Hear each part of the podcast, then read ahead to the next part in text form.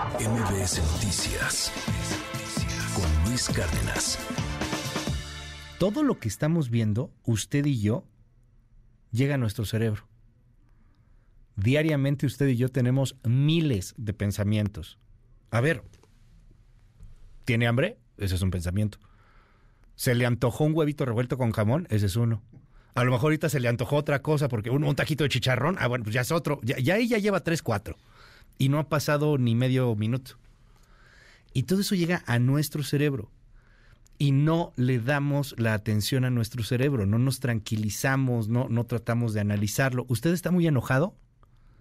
Tiene que ver con su cerebro. ¿Usted tiene mucha emoción? Tiene que ver con su cerebro. Te- está enamorado, tiene que ver con su cerebro.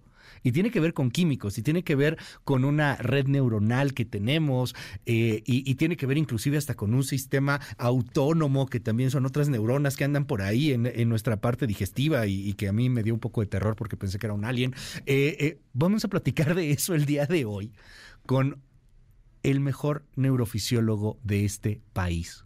Y es el doctor Eduardo Calixto, a quien recibo, híjole, gracias Eduardo No. por venir, doctor. Un honor tenerte. No, el honor es mío. Muchísimas gracias, Luis. Un, un saludo a todos quienes nos escuchan y espero que podamos dar unas palabras para que nos entendamos un poquito mejor. No, a ver, es que Sí.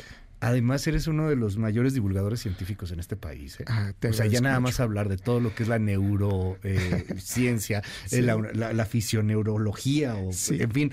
Wow. Presentas este nuevo libro, El lado B de las emociones. Y, y me encanta porque sí, todos estamos enojados, de pronto, Sí. contentos, eufóricos. Ah, Todo es el cerebro, Sí, todo es química. acabas de decir algo. Generamos 48 pensamientos por minuto. Ve la velocidad con la que pensamos. Tomamos 2.160 decisiones al día. Y pocas veces podemos sentarnos a decir y reflexionar si estuvo bien. Y las emociones son maravillosas. Todo, tenemos todo el, el contexto neurológico y neuroquímico para generarlas. Pero algunos las presentamos más rápido que otros y otros nos enojamos más rápido que Ujú. Y otros solemos tolerar. Y ent- dentro de todas esas proyecciones, cuando hablamos del lado B, es que me dirías, y el lado A, es el enojo es el lado A, pero el lado B es por qué me enojé.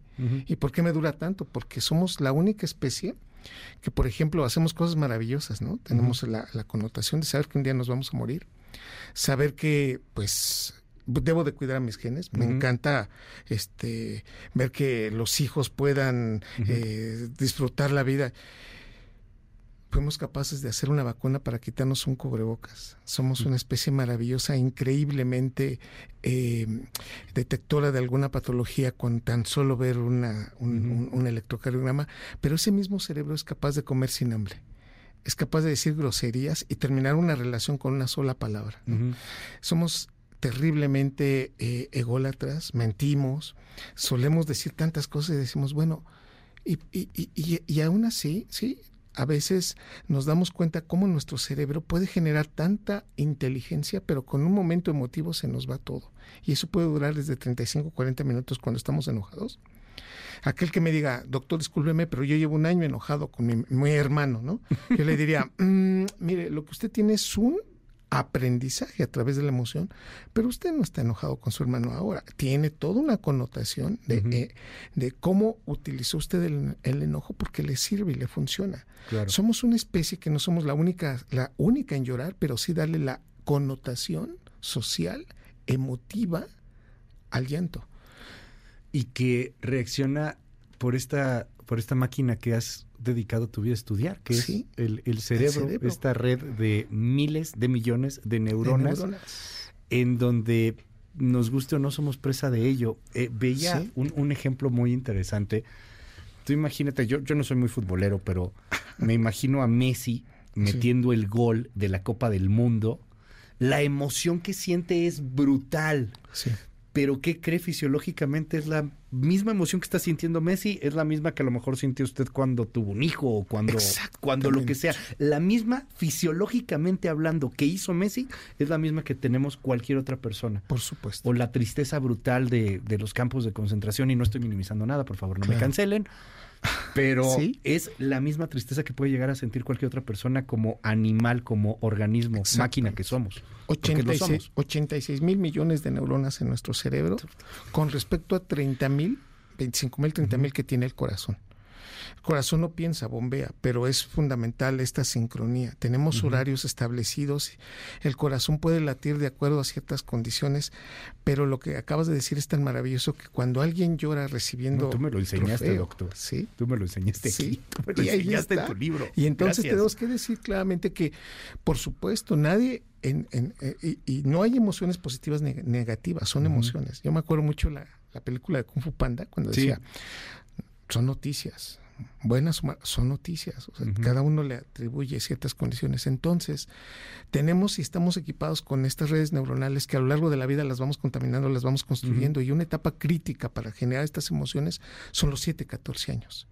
Ok. ¿Qué sucede en el cerebro entre los 7 y 14 años? El módulo de interpretación se conecta con el de la memoria y con respecto a esa generación de la emoción, con respecto a la coordinación, culpa y vergüenza que da la corteza prefrontal. Estos seres humanos que hoy vemos violentos no son violentos hoy. Empezaron entre los 7 y 14 años en un ambiente que lo propició y que desencadenó que redes neuronales se, se vieran atenuando esa violencia.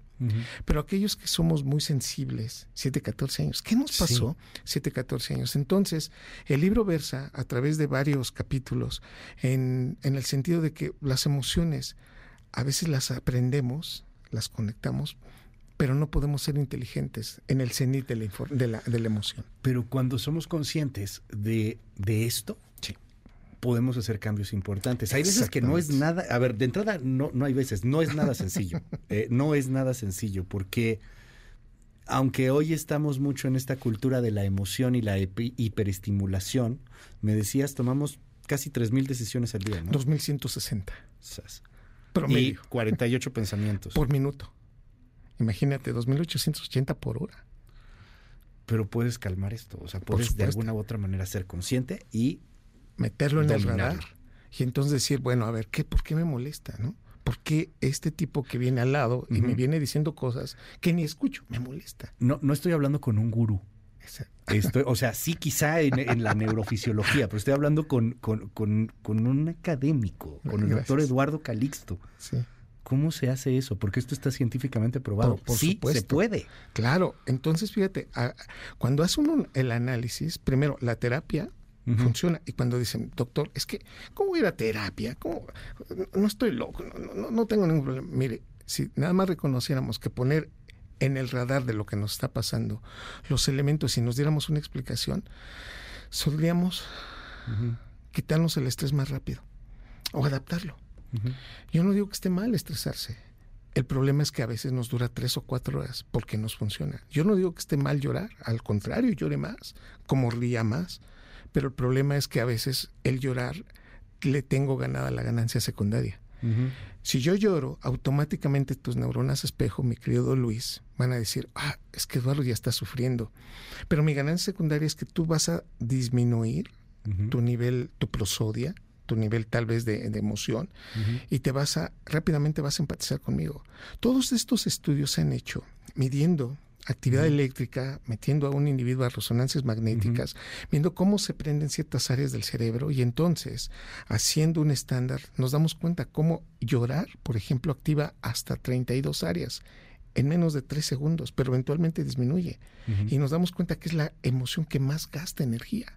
Por Es eso, cierto. cuando usted termina de llorar, siente alivio, pero después le da hambre o nos quedamos para dormir. No, un cansancio brutal. Br- sí, Quien, ha llorado en la noche Por supuesto. es, es una de las tragedias y un drama enorme, lo que usted quiera. Es un Vallejo con su trilce y los heraldos negros, si, si citamos Sí. la poesía. Eh, pero te, te mata, te, La- queda dormido. La neuroquímica Lloras, te adiós, lo dice. y a veces, mi querido Luis, a veces nos metemos al coche y en la clandestinidad ponemos a José José obras completas. Sí, claro. que fue José José qué obras triste, completas. qué Qué triste triste fue fue decirnos adiós. sí. Y entonces empieza la lágrima cuando te acuerdas de una ex o de un ex y Sí. entonces O- volteas y, y te voltean a ver y te dicen, oye, ¿qué necesidad tienes de estarte acordando si eso ya pasó hace cuatro años? La tristeza tiene esa liberación de beta endorfina que nos hace disfrutar incluso algunas cosas. y se activa por José José, digamos. Sí, y la asociación que tienes de haber visto ese, esa, esa calle o, o esa lluvia o ese Un olor. es- ah, y entonces te das cuenta cómo la emoción cambia. Y de, de- a ver, esto es bien chistoso, pero hay gente, o, o no sé si habemos, o esto es común que nos gusta eso, nos gusta Por sufrir, supuesto. que nos gusta la nostalgia, se El siente B. bonito en el cerebro. El lado B, y entonces volteamos y decimos, pero ¿por qué sigues llorándole a algo que ya no va al sentido? Porque me libera beta endorfina. Sería muy técnico y a la, y a lo mejor hasta muy teto. decir, ¿Sabes por qué? Porque me libera beta endorfina, me tranquilizo, me cambia el estado de ánimo. ¿Y qué crees? Con eso hasta tú empatas conmigo y se te quita la manera de estarme agrediendo. Sí, ¿verdad? Entonces podemos llorar más, sí. El punto es que la gran mayoría de los seres humanos no sabemos esto y pensamos que es malo, ¿no? O pensamos que es inadecuado. Entonces tú te empiezas a enojar conmigo y la primera versión mía es, Luis, no te enojes. ¿Por qué no? Si eso generaría que yo pusiera atención más en el detalle de algo que no está bien. Entonces, enojarse, llorar, tener disgustos, planear, son cosas que hace el cerebro, pero que si las viéramos, se tienen que autolimitar de manera más rápida. ¿Es cierto que tú controlas tus ser. emociones? Sí que tú puede puedes ser. controlar eso, Se porque puede. hoy en esta época es, no, la Es emoción lo es todo, no puede ser, hay que se dejarnos ir por la emoción. Y lo que acabas de decir es tan, tan, tan verídico que en estudios específicos, y que esto vino desde el mindfulness, mira, te lo dice un neurocientífico que hace 15 años se burlaba de las de algunas cosas, lo tengo que, lo Sí, tengo que aceptar. Y entonces, cuando me dice, y me dan el artículo publicado en Science, una de las revistas de más alto impacto en el campo de las ciencias, en donde cuando tú te das cuenta de tu respiración, activas un sistema en que empieza a inhibir el núcleo específico de la amígdala cerebral que está procesando la máxima información. En otras palabras, poner atención en la respiración bloqueas el proceso emotivo. Sí. Ya no es no te enojes, sino pon atención en tu respiración. Y el individuo está molesto y claramente cuando eso, el proceso de liberación de noradrenalina y dopamina disminuye significativamente. Esto es lo que llaman mindfulness, meditación, etcétera, y que para muchos ha sido eh, una charlatanería y, y no es. No lo o sea, yo hay, hay, hay pruebas ya científicas de que esto está funcionando. ¿Qué hay que hacer? La gente que nos está escuchando, Sí. que de repente tendría la duda de, a ver, amo a calmarnos, como dice el meme. Exacto. ¿Qué hacemos? ¿Cómo? Primero, detectar cuál fue el detonante. Segundo, interpretar eso y darnos una explicación. Cuando uno lo hace, o sea, es cuando yo pongo el ejemplo, a nadie nos gusta que nos espanten, pero cuando tenemos el control de la situación hasta disfrutas. Vas al cine y ves una película de terror que sabes que está actuada y tú dices, no pasa. Pero, pero ¿por qué? Porque sabes que tú tienes el control. Cuando llevas a tu auto y lo tienes controlado, no tienes por qué darte miedo. Cuando hay una situación y ya te mueve y no sabes qué hacer, esa, esa situación es la que genera la condición de una emoción que nos genera ansiedad. Bueno, el primer punto es regresar a lo básico. ¿Qué sí? ¿Qué sí puedes controlar? ¿Qué haces bien? Entonces, el primer punto es detecto. Segundo, quién soy, en dónde estoy parado, ubicarlo. Y el tercer punto es qué voy a hacer con esto. Yo no digo no se enoje, no, enójese, pero vea el reloj, vea el tiempo. Enojarnos por mucho tiempo ya no es adecuado. Llore, no, pues llore y, y, y dele a la Sáquelo. lloradera, sáquelo. Estrés, sí, pero 90 minutos de estrés ya no es bueno. Entonces, el punto es limitarlo y adaptarlo. De pronto alguien se enoja Sí. y eh, vamos a suponer caso espantoso, pero lo ponemos sobre la mesa. No me trajeron mi sándwich a tiempo. Uf. Me meto a la tienda del Subway Uf. y agarro a golpes No, bueno. a un pobre joven de 15 Sí. años de edad. Sí. Es un animal, el tipo está en la cárcel, ojalá que ahí se pudra, pero desde el punto de vista científico Sí. hay una razón fisiológica, neuronal de que pa- por qué pasó eso, doctor. Tengo que ¿Cómo decir que este que individuo, eso? este individuo que es muy violento, entre los 7 y 14 años, recibió un nivel de violencia que el núcleo que está identificando emociones lo empezó a desorganizar neuronalmente. Entonces él no vio, no vio su violencia y no ve la violencia de los demás. Ok. Uno. Dos. El proceso memorístico se cae notablemente. ¿Esto qué quiere decir? Que son individuos que les cuesta mucho trabajo recordar, memorizar y proyectar.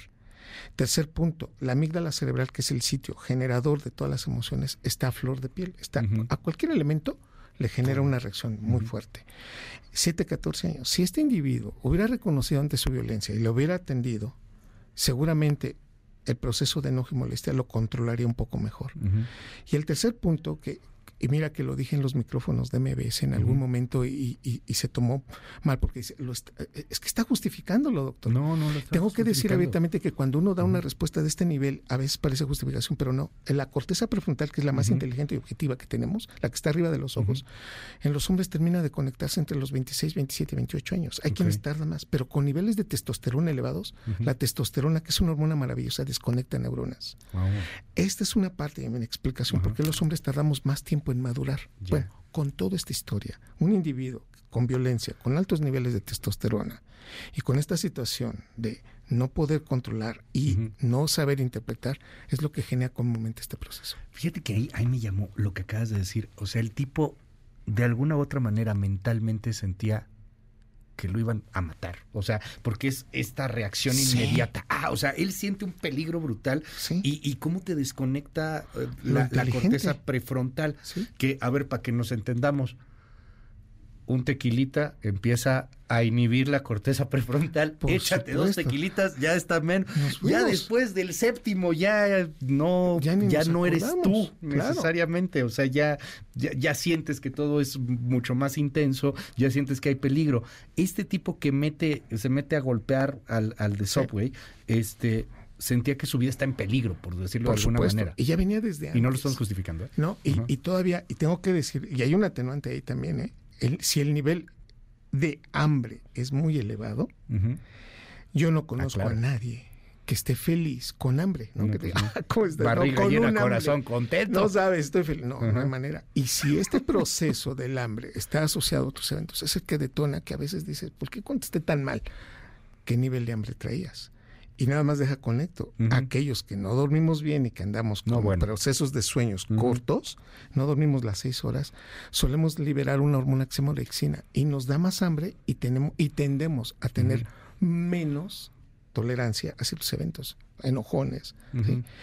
Por eso las personas, de nuevo, sin determinismos, en ciencia no hay determinismos, que trabajan en la noche suelen subir más rápido de peso, o aquellos que duermen más suelen estar picando comida todo el día y malhumorados con ciertas condiciones que en otros elementos Ya. podrías controlar.